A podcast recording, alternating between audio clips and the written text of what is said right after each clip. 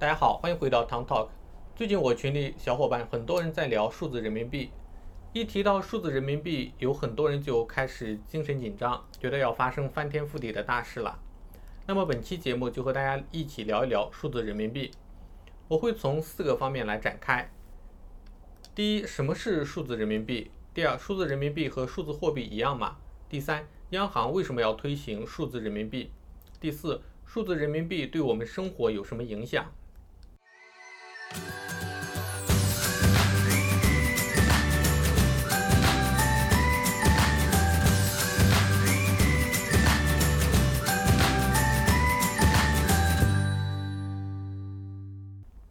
首先，什么是数字人民币？中国人民银行数字货币研究所所长穆长春介绍，数字货币的功能和属性跟纸钞完全一样，只不过它的形态是数字化的。目前，中国人民银行研发的数字人民币，并不是一些人理解的加密货币，而是人民币的数字化。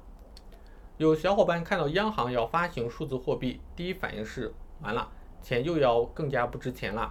也就是通货膨胀会更加厉害了。其实这点不用担心，数字人民币的发行并不会增加流通中的人民币总量。中国人民银行不直接对公众发行和兑换，而是先把数字人民币兑换给指定的银行等金融机构，再由银行等金融机构兑换给民众。这些金融机构需要向中国人民银行缴纳百分百的准备金，一比一进行兑换。这种双层运营体系和纸钞发行基本一样，因此不会对现有金融体系产生大的影响，也不会对实体经济或金融稳定性产生大的影响。数字人民币发行的目的并不是为了要取代所有的货币，而是要逐步取代 M 零货币。目前国际上被广泛认可的货币分类有三种，分别是 M 零、M 一、M 二，M 为 Money 的缩写。在国内，M 零等于流通中的现金，M 零数值高，证明老百姓手头宽裕富足。M 一等于 M 零加商业银行活期存款，也被称为狭义货币供应量。M 一反映着经济中现实购买力，代表着居民和企业资金松紧变化，是经济周期波动的先行指标，流动性仅次于 M 零。M 二等于 M 一加商业银行定期存款。在国内，商业银行定期存款包括居民储蓄存款、单位定期存款、单位其他存款、证券公司客户保证金。M 二也被定义为广义货币供应量。M 二不仅反映现实的购买力，还反映潜在的购买力。流动性偏弱，但反映的是社会总体需求的变化和未来通货膨胀的压力状况。通常所说的货币供应量，主要是指 M 二。我们一起看一下中国近些年来 M 零供应量，可以看出国内的 M 零基本上是逐年增长的状况，至少在数据上看，人民的生活水平是有所提高的。数字人民币发行的双层运营体系决定了发行数字人民币并不会造成恶性通货膨胀，也不会影响到普通老百姓的生活水平。那么，央行为什么要从二零一四年开始就大力推行数字人民币呢？要想搞明白这个问题，我们首先要弄清楚央行的数字人民币和之前我们了解的数字货币有什么相同和不同。数字货币的起源是比特币，比特币兴起后，各种数字货币如雨后春笋般冒出来。这些数字货币究竟是什么？我之前做过一期节目。详细介绍了数字货币的本质，感兴趣的小伙伴可以点击视频上方的小卡片链接去观看。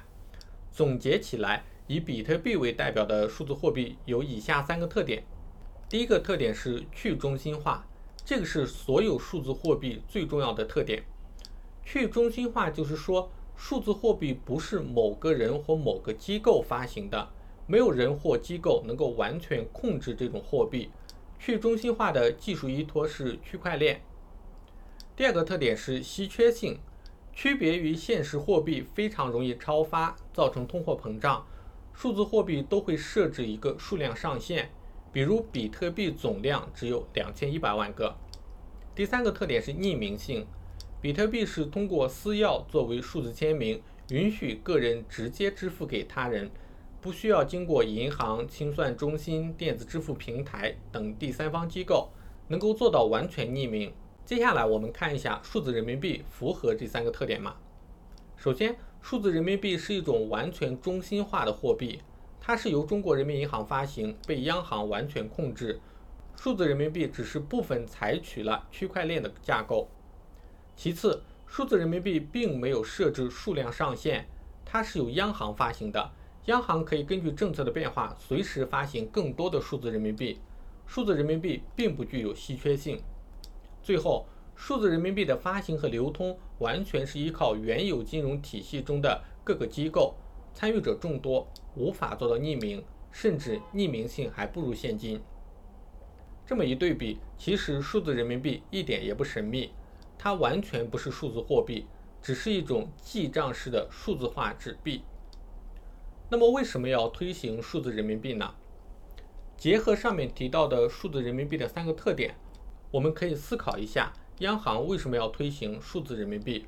对国内而言，央行认为数字人民币可以更好地保证金融系统的稳定。中国人民银行数字货币研究所所长穆长春在自己的公众账号里写道。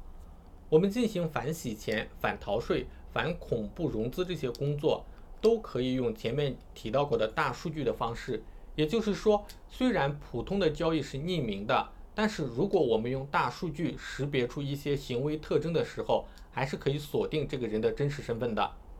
举个例子来讲，涉及到许多洗钱的交易都是有行为特征的，比如说大量的赌博行为都发生在夜间十二点以后。而且所有的赌博交易都没有零头，都是十的整数倍。一般来说，开头都是用小额，越来越大，突然就没了，也就是没有交易了。那说明是输光了，这就符合一般赌博的特征。电信诈骗也是如此，如果出现大量分散的钱集中到一个账户里面，突然又迅速的分散开，消失在很多个账户里面，这就符合电信诈骗的特点。那我们把这些交易特征分析出来之后，再利用大数据和数据挖掘技术进行身份对比，就能把后面的那个人找出来。所以，出于反洗钱的考虑，我们对于数字钱包也是有分级和限额安排的。比如说，你就用一个手机号码注册一个钱包，那你这个钱包当然是可以用，但是级别一定是最低的，只能满足日常小额支付的需求。但如果你要能上传一下身份证，或者再上传一个银行卡，就可以获得更高级别的数字钱包。如果你还能到银行柜台去面签一下，那可能就没有限额了。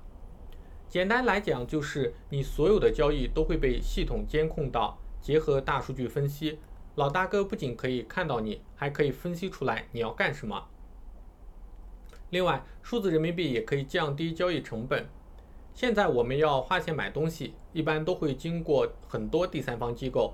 比如微信、支付宝、各家银行、清算机构，每家机构都会收取一定比例的交易手续费。而数字人民币在消费端是直接个人对个人或者个人对企业，完全没有第三方机构参与，交易费用降低是必然的。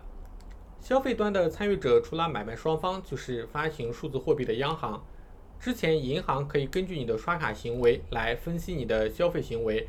来给你推荐相应的服务和信贷。现在这些数据银行是拿不到了，因为这些数据直接到了央行的大数据库，参与到了央行所谓的大数据分析。此外，对国外而言，可以对抗美国的美元霸权。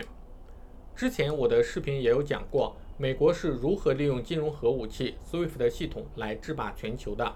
感兴趣的小伙伴可以点击屏幕上方的小卡片观看。对政府来说，数字人民币是一个新的平台。由于所有的数字人民币都在同一资料库上，因此任何数位钱包都能彼此交易，不分距离国家。换而言之，用数字人民币可以避开 SWIFT 的前置，所有与中国贸易的企业或“一带一路”上的国家都可以直接用数字人民币结算。此外，既然是数字平台，自然也可以扩充。例如，中国可以让伊朗、朝鲜这些受美国制裁的国家直接接入数字人民币系统，直接在后台整合金融体系。那么，推行数字人民币对我们的生活有什么影响呢？对普通人的生活而言，数字人民币的推出直观上并不会有什么太大的影响，你甚至会感觉到生活更加的方便了，而且更加安全了。因为你的所有数据，你花的每一分钱的记录都会在央行的数据库里，这些数据被不断的分析对比来保护你，免于遭受诈骗、洗钱、不法分子的伤害。以上就是本期视频的内容，如果喜欢的话，欢迎点赞订阅，也不要忘记点开小铃铛，这样就能第一时间收到我视频更新的通知啦。我们下期再见。